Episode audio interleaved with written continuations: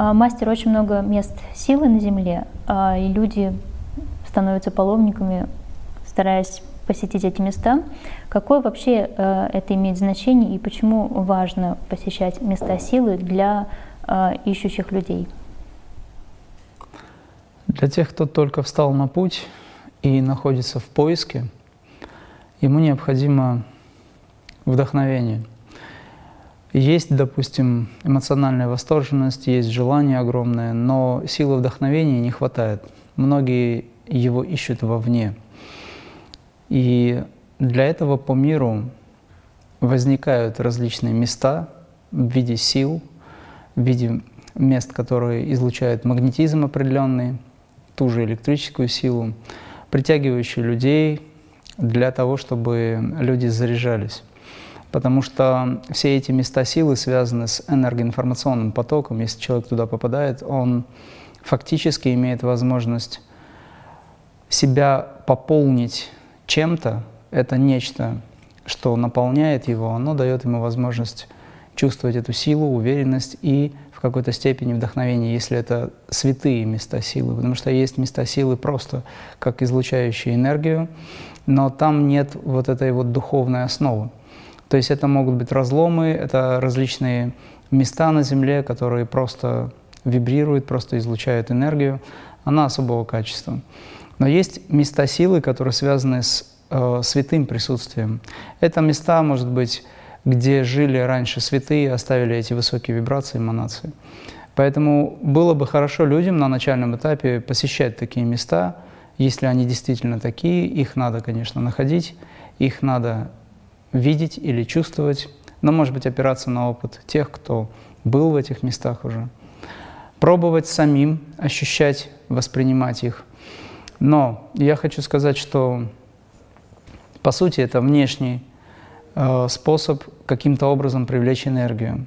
Если мы говорим о учении крия, йоги, о учении адвайта веданты, недвойственности, то самым мощным или святым, или, скажем, местом пребывания высокой силы является наша внутренняя концентрация и присутствие на области или в области центра воли. Это является высочайшим местом силы, там, где проявлена воля. И если мы понимаем это, то, в общем-то, никуда ездить не нужно. Нужно только с этим работать. Я могу пример привести следующий. Э, в данном случае в Индии есть всем известное место Праяг, где происходит слияние трех рек – Ганги, Ямуна и Сарасвати. Это три реки, Две видны, а Сарасвати – это подземная река, мистическая река, так скажем. Также она соотносится с мистическим каналом, который мы называем сушумна, внутри позвоночника, и рассматриваем его как особый трансцендентальный канал, связывающий нас с Высшим. Так вот, эти три реки, туда стекается со всех э, районов Индии огромное количество паломников, те, которые нуждаются в трансформации, те, которые чувствуют, те, которые находятся в религиозном культе, они туда приезжают для того, чтобы получить освобождение. Там же, кстати говоря, встречался Шри Кташвар Гири с э, великим Махаватаром Бабаджи, Награджем, и получил от него благословение. Очень много людей получают вдохновение, духовную силу, попадая в эти места. Ну, в частности, я говорю об Кумхамела – праздники слияния трех рек в одном месте. На самом деле таких мест пять на территории Индии, но в данном случае я могу пример привести а, область Аллахабада. Не, недалеко от Аллахабада есть такое место. Это место называется Праяг. Туда э, сходится до 40, там, может быть, и больше миллионов людей, и все они жаждут освобождения – Люди знают, для чего туда приходят, потому что эти места считаются святыми местами, и если там человек совершил омовение, он получает очень мощный заряд духовной силы, либо освобождается от негативных, скажем так, наработок своих. К чему я это все говорю? А, дело в том, что все три реки присутствуют в нас. И самое важное в жизни человека – это понимание, что Огромная сила внутри нас присутствует. Но нужно сделать так, чтобы эта сила была высвобождена. Нужно научиться верить в это, нужно с этим работать. Эти три реки, Ганга, Ямуна, Сарасвати, это три канала, Ида, Пингала и Сушумна канал по центру. То есть э, две реки, которые мы видим, это то, что мы понимаем в качестве работы с э, внешним миром. Это Ида и Пингала, два канала, они связывают нас с внешним миром, связывают с пятью органами чувств. А трансцендентальная, невидимая река, мистическая река Сарасвати, это тот особый канал, который находится внутри нас, внутри позвоночника, и он должен быть пробужден. Это тот канал, по которому поднимается сознание для того, чтобы совершить этап вознесения. И его как бы не видно, но он присутствует. Мы с этим также работаем. Поэтому три реки, соединяющиеся в одном месте, что называется прояг, это то место, которым мы считаем аджан чакра или область продолговатого мозга мидула облангата. Там все энергии собираются, и с этим местом мы работаем. Это есть место силы. Если человек этого не понимает или подошел еще не так близко к этому вопросу, то ему нужно, конечно же, искать места силы. Я многим советую очень часто людям, которые нуждаются в том, чтобы поднять свои частотные характеристики, ездить, встречаться, быть в местах силы. Местом силы самым простым также является просто природа. Любое место, где вам комфортно. Обращайте внимание на ощущения в теле – если ваши ощущения приятны, значит это место для вас. Но есть места силы, в которых можно находиться небольшое количество времени, потому что та энергия, которая, скажем так, присутствует в этой области, в этом месте, она может быть в избытке вредна. Нужно научиться усваивать это все. Поэтому места силы нужны, и люди очень часто бессознательно, либо специально – уже зная, посещают эти места. Поэтому это очень хорошо. А какие характеристики, допустим, а, места можно ощутить для того, чтобы правильно понять, является это местом силы или просто каким-нибудь геомагнитным разломом, например? Надо смотреть на телесное состояние, на ощущения, на эмоции, э, на просто головную боль или напряжение в области височных долей, допустим. То есть нужно наблюдать за своим психоэмоциональным состоянием.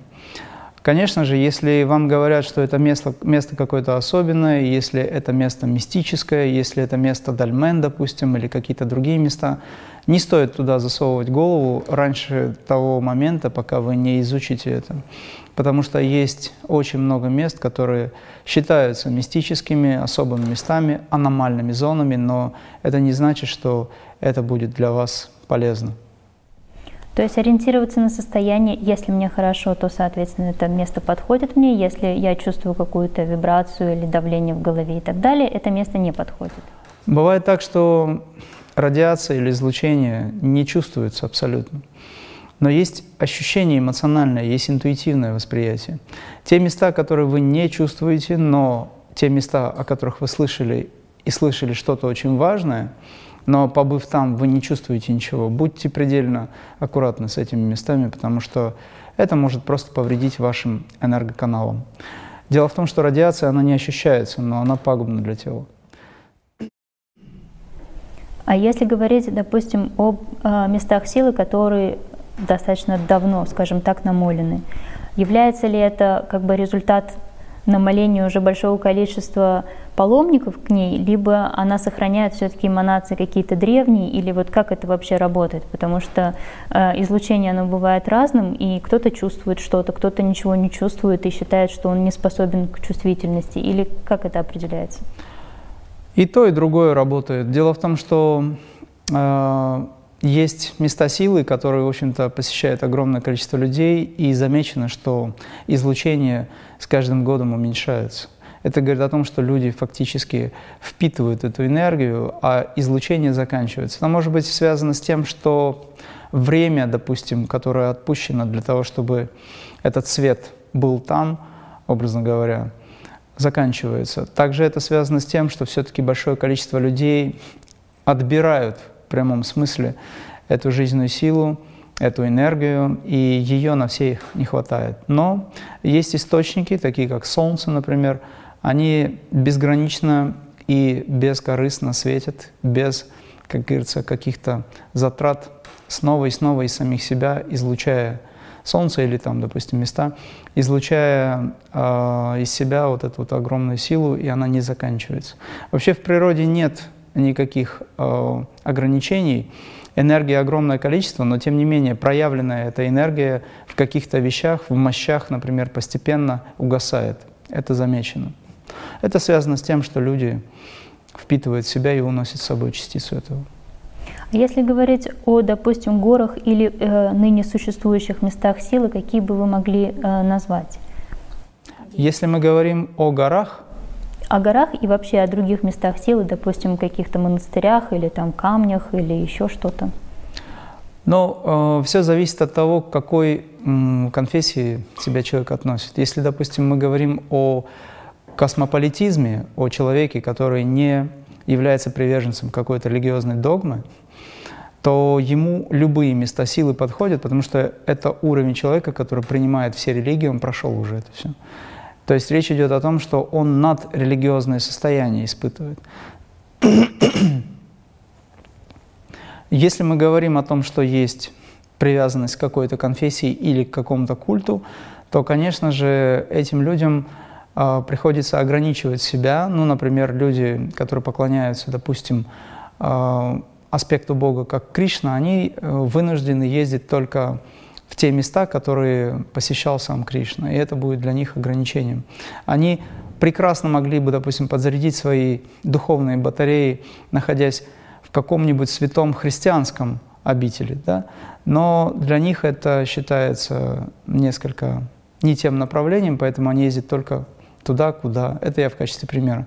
То же самое и христианские, э, скажем, подвижники, которые достаточно ортодоксально относятся к этому всему, они ищут себе только те места, где официально известные так называемые мощи каких-то старцев, святых, либо при жизни еще существующих. Поэтому здесь советовать я не могу, однако я могу сказать, что есть места в природе, которые а, не являются каким-то культом или, допустим, местом какого-то культа. Это пять кайлашев, которые кайласов, да, скажем так, пять гор особых мест, которые находятся э, на планете. И, кстати говоря, они не только в Индии. И мое мнение, например, что тот кайлас на Тибете, который находится высотой в три шестерки, 666 почти, ну так его как бы э, смогли замерить, он является вторым, а первым кайласом самым мощным э, считается в духовном отношении, это я говорю о том, что сказал э, великий сикт Горакнатх. Э, первым является Кайлас, который находится в районе Хайдакхан, Бабаджи Ашрама, и это в долине Кумаон. То есть этот кайлас невысокий, но излучение очень мощное. Таких кайласов пять. Один из них находится в, в Саудовской Аравии. Поэтому здесь мы должны понимать, что люди разной, э, скажем, конфессии или привязанности к конфессии, они выбирают себе именно те места, которые им нужны, которые они считают для самих себя правильными. Все остальные места, к сожалению, им кажутся не настоящими, либо из другой религии. Эта разделенность, она пока еще присутствует. А, ну, мы поняли, что есть пять кайлусов, которые желательно посетить, если человек, там, допустим, ищущий хочет подзарядить батарейки. А если человек находится вне каких-либо конфессий, то какой, э, скажем так, перечень таких мест вы бы рекомендовали посетить? Я э, рекомендовать не могу ничего, потому что, опять же, это связано с личным э, действием и ощущением каждого человека. Но могу посоветовать э, быть на природе в тех местах, где присутствует несколько климатических зон, для того, чтобы получить все виды энергии.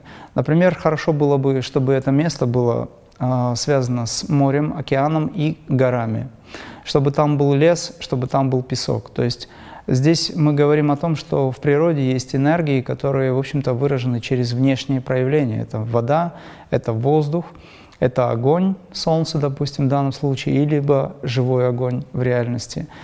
И э, земля. Горы, море, песок, если есть возможность, соответственно, раз есть море, лес.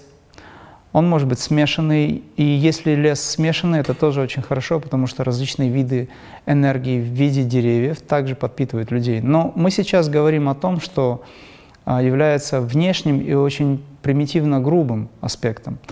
Я же все-таки советую людям, находившиеся, находившиеся, которые находятся, собственно, на уровне такого все принятия или все приятия, я советую все-таки им заняться саморазвитием, и тогда, где бы они ни были, они могут находиться в состоянии подзарядки духовной, потому что мы в практике практикуем присутствие этой высокой энергии. То есть речь идет о том, что та энергия, которая создает те же э, святые места или места силы, та энергия, которая выражена в океане, в горах, в Солнце, во Вселенной, она внутри нас есть. Поэтому ходить вовне, чтобы найти внутри, это долгий процесс. Лучше ходить внутрь, и тогда внешнее станет для вас понятным. И, пожалуй, наверное, заключительный вопрос, э, который часто задают наши подписчики – о том, а, где лучше практиковать. Понятное дело, что в местах силы это может быть более интенсивная практика по ощущениям, а, например, практика на природе просто или э, где-то в других местах, она какой-то эффект дает дополнительный или нет разницы? Безусловно, на природе практиковать приятнее, нежели дома вокруг Wi-Fi огромного количества людей. Для тех, кто только-только начал практиковать, для них, конечно же, нужны условия. И если человек хотя бы в неделю несколько раз выезжает на природу, или хотя бы один раз выезжает на природу, это было бы очень хорошо. Но там возникают свои сложности. Например, если сейчас температура падает, а человеку нужно выехать на природу и сидеть медитировать, он долго не может, потому что идет дождь, к примеру, либо просто слякоть, либо мокро и так далее. Не все к этому готовы.